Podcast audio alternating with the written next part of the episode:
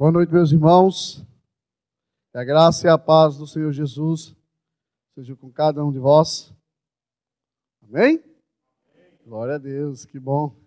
Estamos aqui nessa noite para louvar e exaltar aquele que vive e reina para todos sempre. Deixa eu editar um pouco aqui o notebook. Maravilha. Queridos, prazer imenso. Vimos hoje pela manhã falando da palavra do Senhor. E hoje à noite dando continuidade. Eu quero convidar você para que abra a sua Bíblia no texto de Gênesis, capítulo de número 3, verso de 1 a 24. Gênesis, capítulo 3, verso de 1 ao verso 24, iremos ler todo o capítulo. Texto muito profundo, muito maravilhoso. Gênesis 3, verso 1, 24. Você que está aí pelas plataformas Facebook, YouTuber, possa acompanhar também com a sua Bíblia aberta aquilo que iremos falar nesta noite. Mas a serpente, mais sagaz que todos os animais selváticos que o Senhor Deus tinha feito, disse à mulher: É assim que Deus disse: Não comereis de toda a árvore do jardim?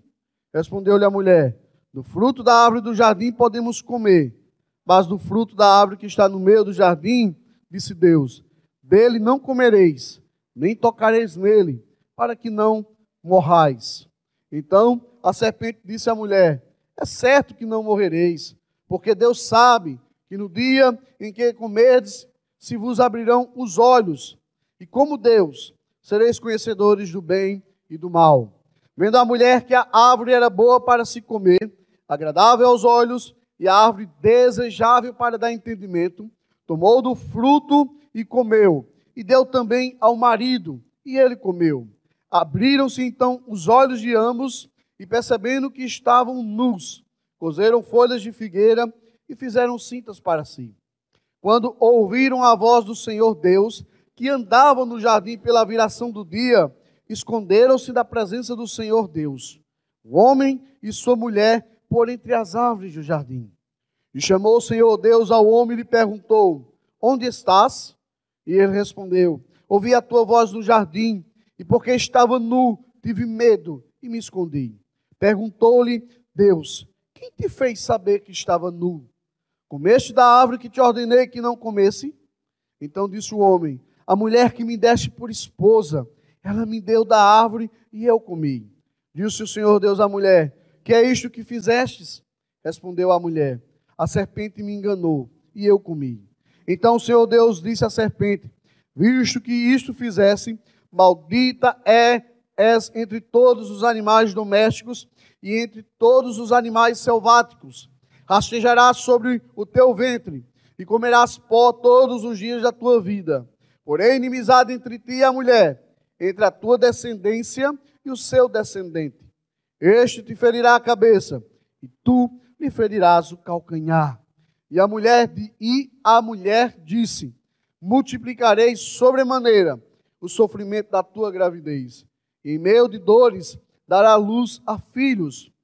E o teu desejo será para o teu marido, e ele te governará. E a Adão disse: Visto que atendestes a voz da tua mulher, e comeste da árvore que, tu, que eu te ordenara não comesse, maldita é a terra por tua causa. Em fadigas obterás dela o teu sustento durante os dias da tua vida. Ela produzirá também cardos e abrolhos, e tu comerás a erva do campo. No suor do teu rosto comerás o teu pão, até que tornes a terra, pois dela fostes formado, porque tu és pó, e ao pó tornarás. E deu o homem o nome de Eva, a sua mulher, por ser a mãe de todos os seres humanos. E fez o Senhor Deus um vestimento de peles para Adão e a mulher e os vestiu. Então disse o Senhor Deus: Eis que o homem se tornou como um de nós, conhecedor do bem e do mal. Assim que não estenda a mão e torne também, tome também da árvore da vida e coma e vive eternamente. O Senhor Deus, por isso, o lançou fora do jardim do Éden a fim de lavrar a terra de, que fora tomado. Expulsou o homem, colocou querubins ao oriente do jardim, do Éden e refúgio de uma, e refugiu de uma espada que se revolvia para guardar o caminho da árvore da vida. Amém. Queridos, esse texto, como comentamos pela manhã, é um texto maravilhoso, mas ao mesmo tempo bem difícil.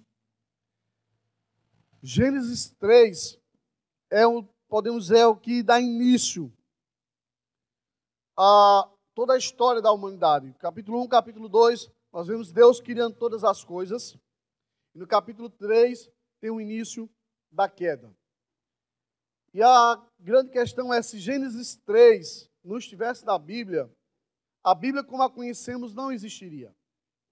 Isso porque o resto das Escrituras documentam as tristes consequências do pecado de Adão e explicam o que Deus, em sua graça, fez para nos resgatar.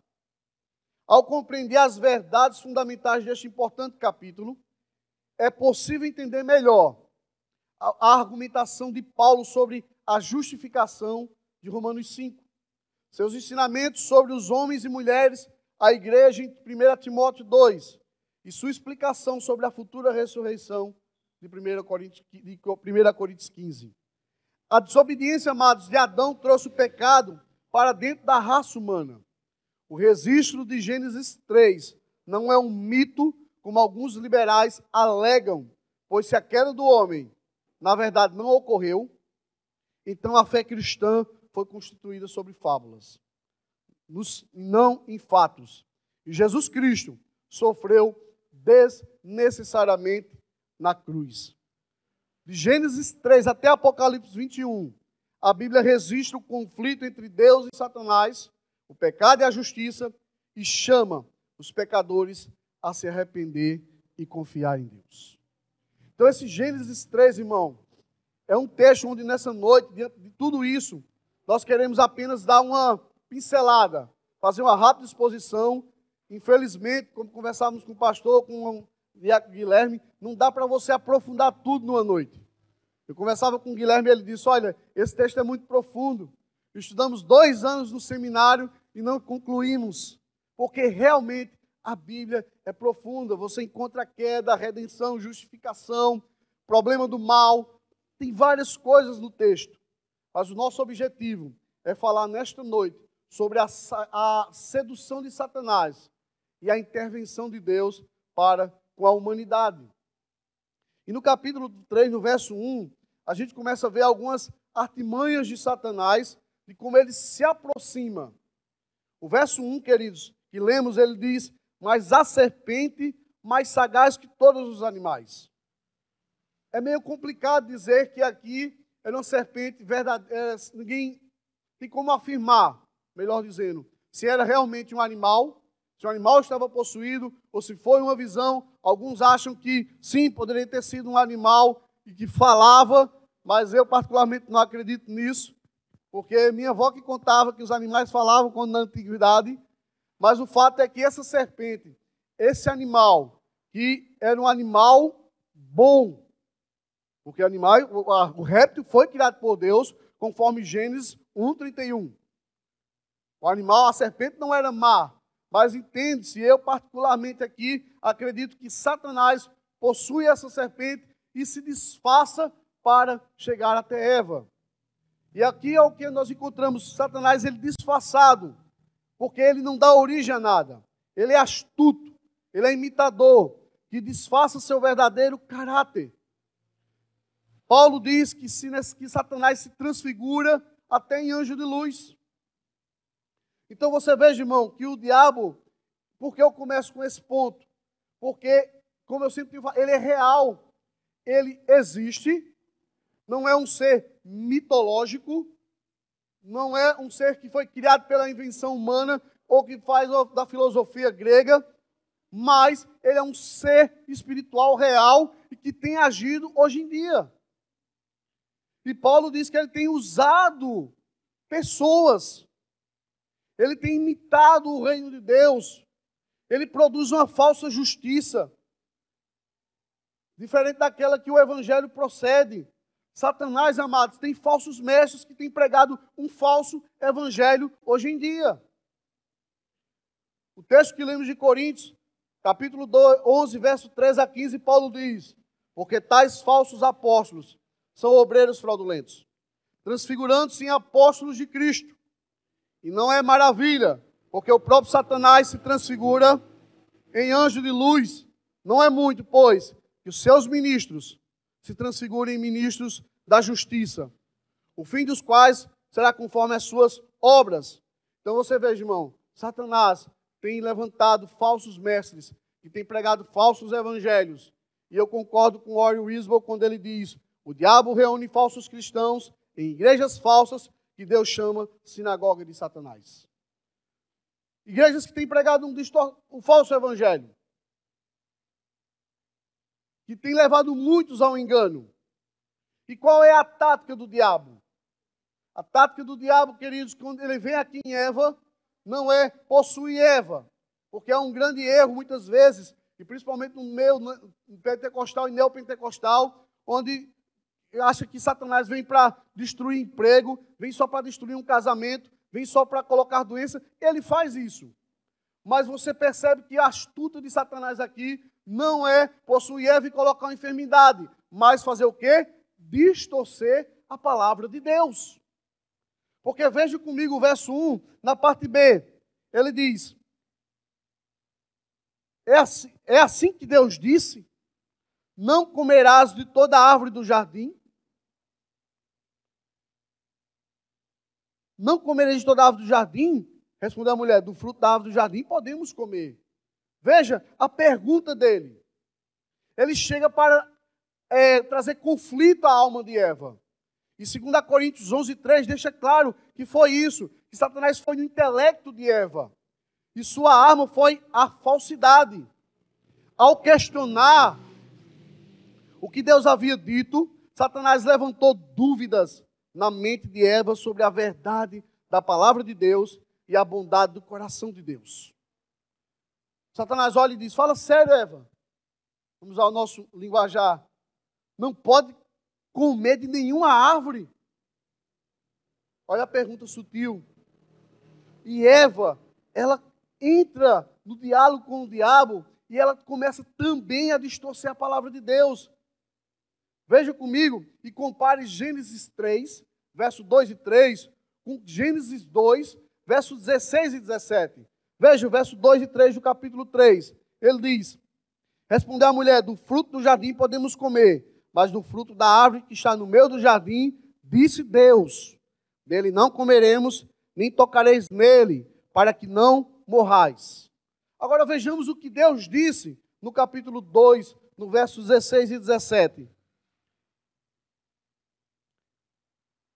E o Senhor Deus lhe deu esta ordem: de toda árvore do jardim comerás livremente, mas da árvore do conhecimento do bem e do mal não comereis, para que no dia, porque no dia que dela comeres, certamente morrerás. Eva deixa de fora a palavra livremente e acrescenta: nem tocareis nele. E não menciona, amados, o fato mais importante que Deus tinha dado uma ordem.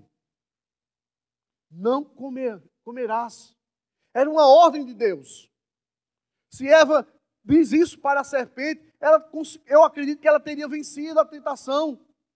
Porque ela teria consciência de que eu não posso fazer isso porque eu vou desobedecer a Deus. Mas no momento que Satanás, querido, começa a distorcer a palavra, eu e você, se dermos ouvidos a esses falsos ensinos, acharemos que podemos servir a Deus da maneira que bem entendermos. Veja, por fim, Eva disse: para que não morrais. Não certamente morrerás. Por que, queridos? A ideia de que para não morrais dá uma ideia de uma possibilidade. Olha, se nós comermos, Deus diz que provavelmente a gente talvez morra. Se comer, vamos morrer, olha. Ele diz que para que não morrais. Há uma, uma questão, uma possibilidade. Mas quando você diz certamente, era um fato.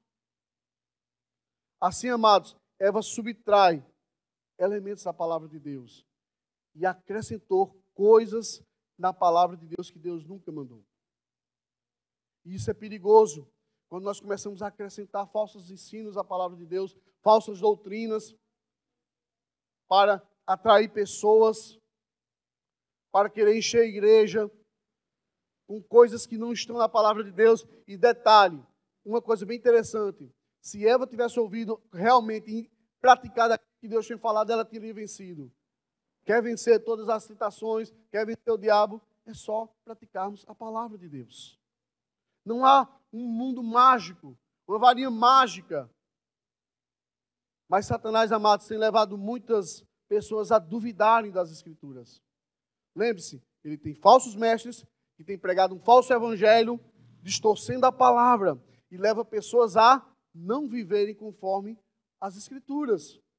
Hoje, muitos têm substituído o evangelho pelo intelectualismo. Ou seja, a ideia de que do saber, do conhecer, pelo ritualismo, são mais apegados a cerimonialismos, a rituais do que realmente ao culto. Misticismos têm se praticado dentro das igrejas. Isso é fácil de ver nas televisões. Esses falsos pregadores, falsos, esses falsos profetas é, ungindo, vendendo indulgência, ungindo água, ungindo sal, ungindo sei lá mais o que. São falsos profetas que têm distorcido a palavra de Deus. São servos de Satanás. Trazendo legalismo. E o perigo do legalismo é que leva a pessoa a achar que se ela cumprir todos os rituais, ela será salva pelos seus méritos. Então veja, primeiro ponto da sagacidade de Satanás ele vem disfarçado, é, distorcendo a palavra de Deus, e nessa distorção, ele acusa no verso 4, Deus de ser mentiroso. Veja comigo o verso 4. Então disse a serpente à mulher: É certo que não morrereis. Deus está mentindo para você, Eva. Que conversa. Quem vai morrer que nada? Deus é um mentiroso. É isso que Satanás faz, irmão que o ser humano não creia na verdade de Deus. Ele é o pai da mentira. Jesus disse isso lá em João 8, 44. Ele é mentiroso desde o princípio. E a prática dele é enganar, é mentir, e faz com que as pessoas também vivam uma vida de engano e de mentira.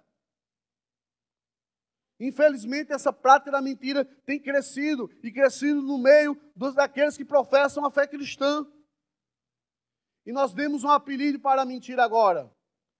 É uma meia verdade. Não, não, é uma meia verdade. É uma brincadeirinha, uma mentirinha boba. Não, mentirinha não faz mal a ninguém. Irmão, mentirinha ou mentirona, como você queira adjetivar, é mentira. E se é mentira, faz mal. E se é mentira, eu compactuo com aquilo que não é de Deus. Ou a gente encontra Jesus nas Escrituras mentindo. Meu irmão, seja o que for, sofra a consequência que tiver, mas não minta. Não pratique a mentira. Cuidado, somos tentados toda hora a isso principalmente no, trabalho, quando estamos no trabalho e fazendo alguma coisa errada, e alguém diz: Ei, quem fez isso? Eu não fui. Ele acusa Deus de ser mentiroso. Olha, essa palavra de Deus não é verdade.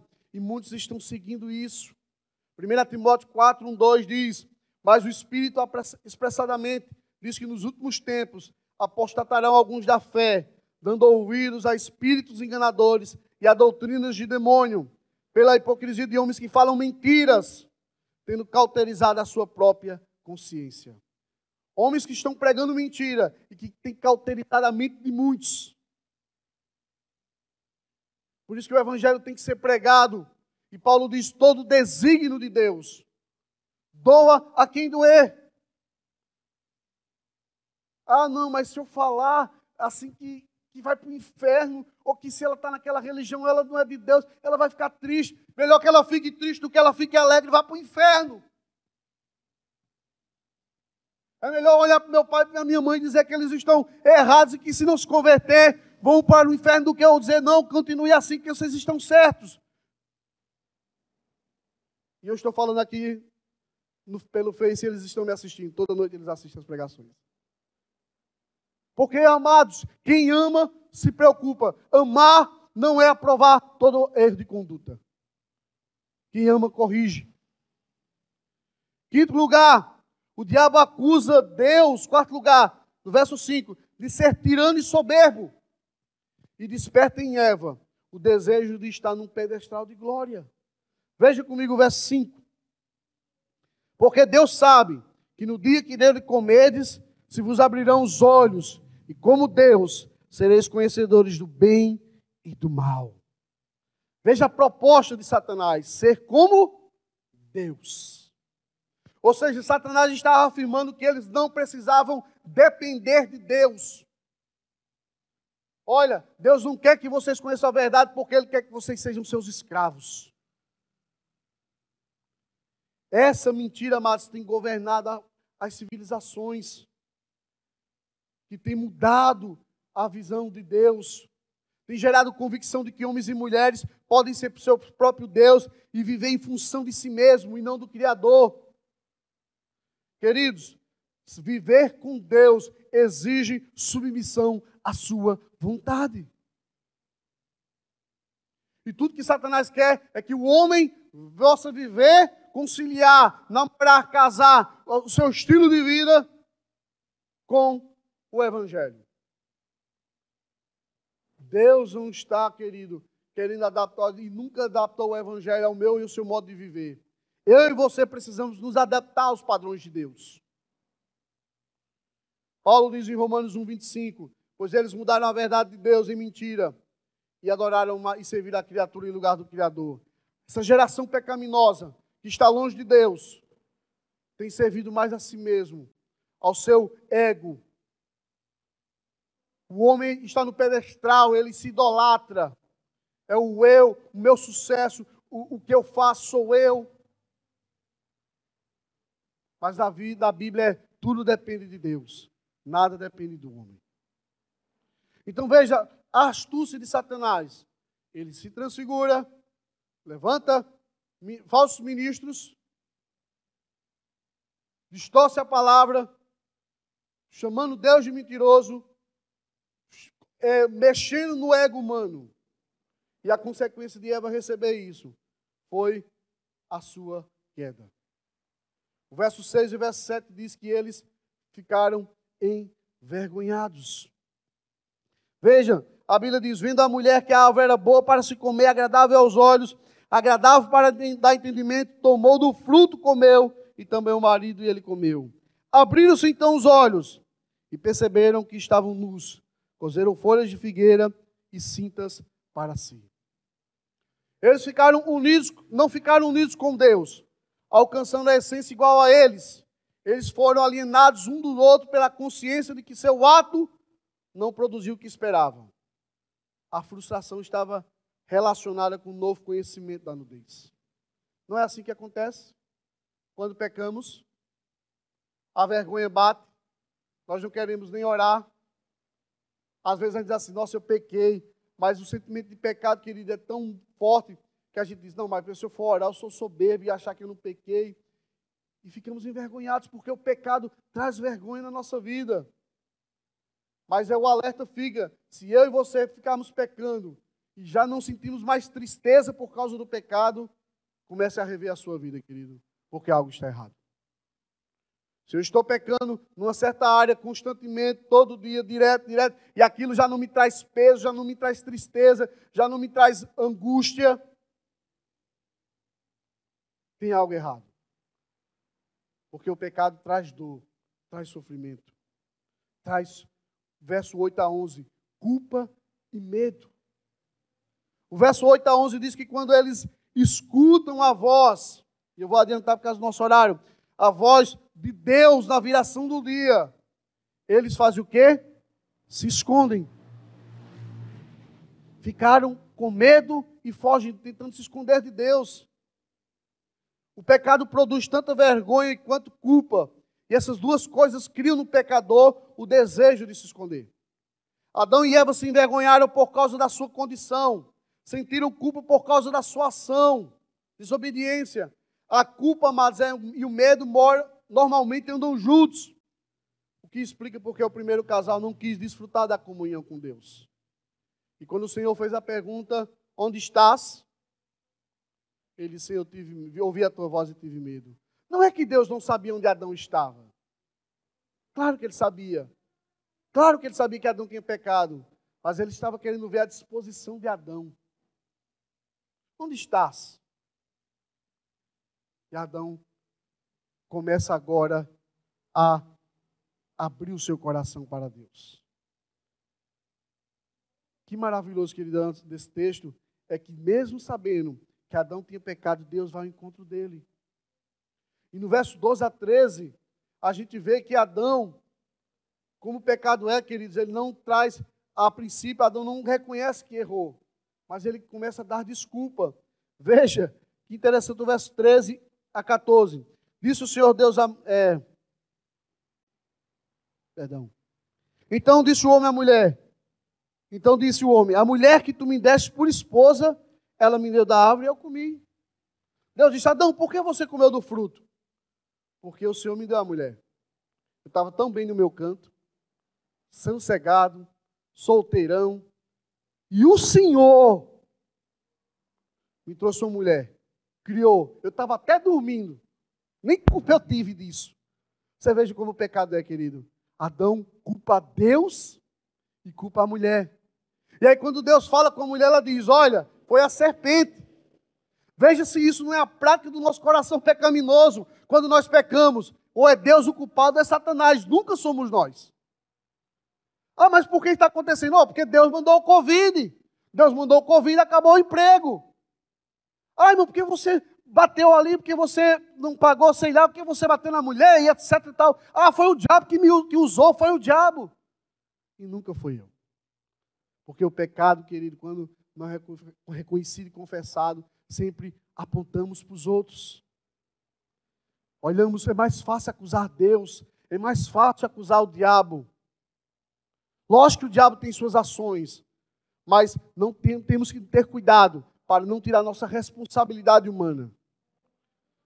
Tem essa doutrina aí de que tudo é o diabo, o cara está embriagado, é um espírito de embriaguez cara trai a mulher, é um espírito de prostituição. O cara, sei lá o que, é um espírito, tudo é espírito, tudo é demônio. Aí você fica pensando, peraí, e a responsabilidade do homem entra onde? Então é bom, eu vou, vou trair minha esposa, e quando o, o conselho vier me questionar, eu vou dizer, pastor, foi o cão que entrou nos meus coros, os abim nordestinos, e eu adulterei. Vergonha na cara, irmão. Quando a gente apoia uma doutrina dessa, nós perdemos, tiramos a responsabilidade do nosso pecado. E aí, queridos, Deus agora, no verso 14 e 15, entra com o seu juízo em Adão, na serpente, em Eva e em Adão. Já estamos finalizando. Diz o seguinte: o remédio de Deus, irmão, lembrando do nosso nossa pregação, a sedução de Satanás, disfarce, engano, mestres, palavras, distorce palavras, chama Deus de mentiroso. O seu veneno traz culpa, vergonha, medo. Mas Deus, que é o Senhor da história, que já sabia de tudo, entra para intervir. Eu falei uma coisa pela manhã e queria dizer aqui: eu, se fosse Deus, querido, eu tinha fulminado Adão e Eva na hora. Espera aí, vai me dar muito trabalho, vou começar do zero. Mas Deus, com seu amor, vem ao encontro de Adão e Eva, porque ele já estava vendo a sua maior glória na cruz do Calvário. O seu filho que seria entregue, numa prova de amor maior do que essa. E aqui, queridos, verso 14 e 15, nós vemos o castigo da serpente e a vitória de Cristo esmagando a cabeça de Satanás. Veja o verso 14 e 15. Então o Senhor Deus disse à serpente: Visto que fizesse isso, maldita entre todos os animais domésticos e entre todos os animais selváticos. Rastejará sobre, sobre tua vida, porém inimizade entre ti e a mulher, entre a tua descendência e o seu descendente. Este te ferirá a cabeça, e tu lhe ferirás o calcanhar. Assim temos nessa famosa passagem a chamada proto-evangelhos. Proto-evangelhos, o primeiro evangelho. O anúncio de uma luta prolongada, antagonismo perpétuo, ferida de ambos os lados e a vitória final, a semente da mulher. A promessa de Deus de que a cabeça da serpente seria esmagada apontava para a vinda do Messias e a sua vitória garantida na cruz. Ali, amados, Satanás na cruz fere o calcanhar do Senhor, o mata, mas ali na cruz Jesus vence o diabo. É na cruz que ele esmaga a cabeça da serpente. Romanos 5,19 diz: Porque, como pela desobediência de um homem, muitos foram pecadores, assim pela obediência de um, muitos serão feitos justos. É a cruz de Cristo. Por isso que nós cantamos aqui: pela cruz me chamou, pela cruz me atraiu. Jesus venceu Satanás da cruz do Calvário. A cruz é importante demais no Evangelho, na nossa vida. Se arrancarmos a mensagem da cruz, não existe Evangelho. Se tirarmos a cruz de Cristo, sua morte, ressurreição, seu sacrifício, o Evangelho é só mais uma religião fadada ao fracasso. Mas a cruz, Jesus está apontando, Deus está dizendo: olha, levantarei um da semente da mulher, que não era a mulher. Lamentavelmente distorcem e diz: está vendo a importância de Maria? Maria foi uma serva de Deus, mulher fiel. Mas a ênfase não é a mulher, é a semente, é Cristo. Castigo da serpente: viverás rastejando, comerás pó, como Deus perguntou lá em Jó, de onde vens? De rodear a terra e passear por ela. Como diz o pastor Sami, ele tem que fazer isso porque ele não é daqui. A terra não é dele. Por isso que ele anda vagando. O castigo da mulher, queridos. Não tem que correr porque é muita coisa, mas vamos lá. Verso 16. Duas coisas aconteceu no castigo da mulher. Primeiro, dores ao dar filho. Seja de um parto, normal, ou como diz minha esposa, anormal, ou cesárea, a mulher tem dores. É sofrido, é sofrimento. E Deus diz: multiplicarei as dores. Verso 16: Multiplicarei sobremaneira o sofrimento da tua gravidez, e meia dores darás filho. E qual foi a segunda sentença? o teu desejo será para o teu marido. Aqui que ele fala de uma submissão, de submissão. Já havia uma submissão ali no Éden. Não é que a mulher passou a ser submissa por causa do pecado. Não é isso que a Bíblia diz. Adão já era constituído líder. Ele já era o responsável pela a, a família. Mas o que Deus está mostrando aqui, querido, é que esse desejo, que deveria ser natural e prazeroso, se torna agora mal, é, dificultoso, difícil. Por quê? Porque hoje, o homem que era para liderar sua casa, o que nós encontramos? Homens machistas, violentos, dominadores, espancam suas esposas. Mas, ao contrário, também encontramos mulheres que não querem ser submissas a seus maridos, que não aceitam ser submissa que não aceita que o marido seja o cabeça da casa. E aí fica aquela dica: se você, amada, que é solteira, não quer ser submissa, não case, viva solteira. Por quê, querido? Porque tem que haver, mas submissão não é escravidão. Entendeu, maridão? Não é chicote. Dizem que o homem é o cabeça e a mulher é o pescoço, né? Ele ela que direciona para um lado e para o outro. Mas é uma vida de unidade. Mas o desejo da mulher seria para o seu marido. E aí as feministas dizem que Jesus já quebrou isso. Porque ela não precisa mais ser submissa, porque se Jesus pagou na cruz, ela não tem que ser submissa. Mas aí tem outra complicação. E as dores de parto? Continua, está no mesmo versículo. Então não vem com essa história de querer feminismo, distorcendo a palavra de Deus. Queridos, verso 21. Perdão, castigo do homem, verso 17 a 19. Diz assim: Isso porque eu estou trazendo rapidamente, querido, esses castigos. Porque se não falarmos do juízo, a gente não vai entender um pouco sobre as tentações. Veja, verso 17 a 19. E Adão disse: Visto que comesses, que atendeste à voz da tua mulher, e comesse da árvore que te ordenaram não, comer, não comesses, maldita é a terra por tua causa. Em fadigas obterás dela o sustento durante os dias da tua vida. Ela produz, produzirá também cardos e abrolhos, e tu comerás erva do campo. Do suor do teu rosto comerás o teu pão, até que tornes a terra, porque dela fostes formado, porque tu és pó, e ao pó tornarás. Este foi o maior castigo de Adão, trazendo não só sofrimento sobre ele, mas sobre toda a humanidade e sobre toda a terra. Maldita é a terra por tua causa, Adão, não foi por causa de Eva. E o pior, voltarás ao pó, a morte, está aqui início decretada a morte física. Todos tiveram o seu castigo. E Adão, como pai da raça humana, transmite o pecado a todos nós. Ah, mas é aí então a culpa, eu não tenho culpa de Adão ter pecado. Tem sim, você peca por causa dos seus próprios pecados. Finalizando, queridos, verso 20. Aqui abre-se um parente e diz que Adão é meio interessante, não há muita explicação, particularmente. Adão escuta tudo isso e deu um nome a Eva que significa vida, que a mulher é a mãe de todos os seres viventes. Alguns comentaristas dizem que Adão creu na promessa da redenção, entendeu que Deus haveria de trazer perdão, e isso restaura a sua família. E no verso 21, a Bíblia diz que Deus faz o quê? Mata um animal e faz roupas para Adão. Já apontando para o sacrifício.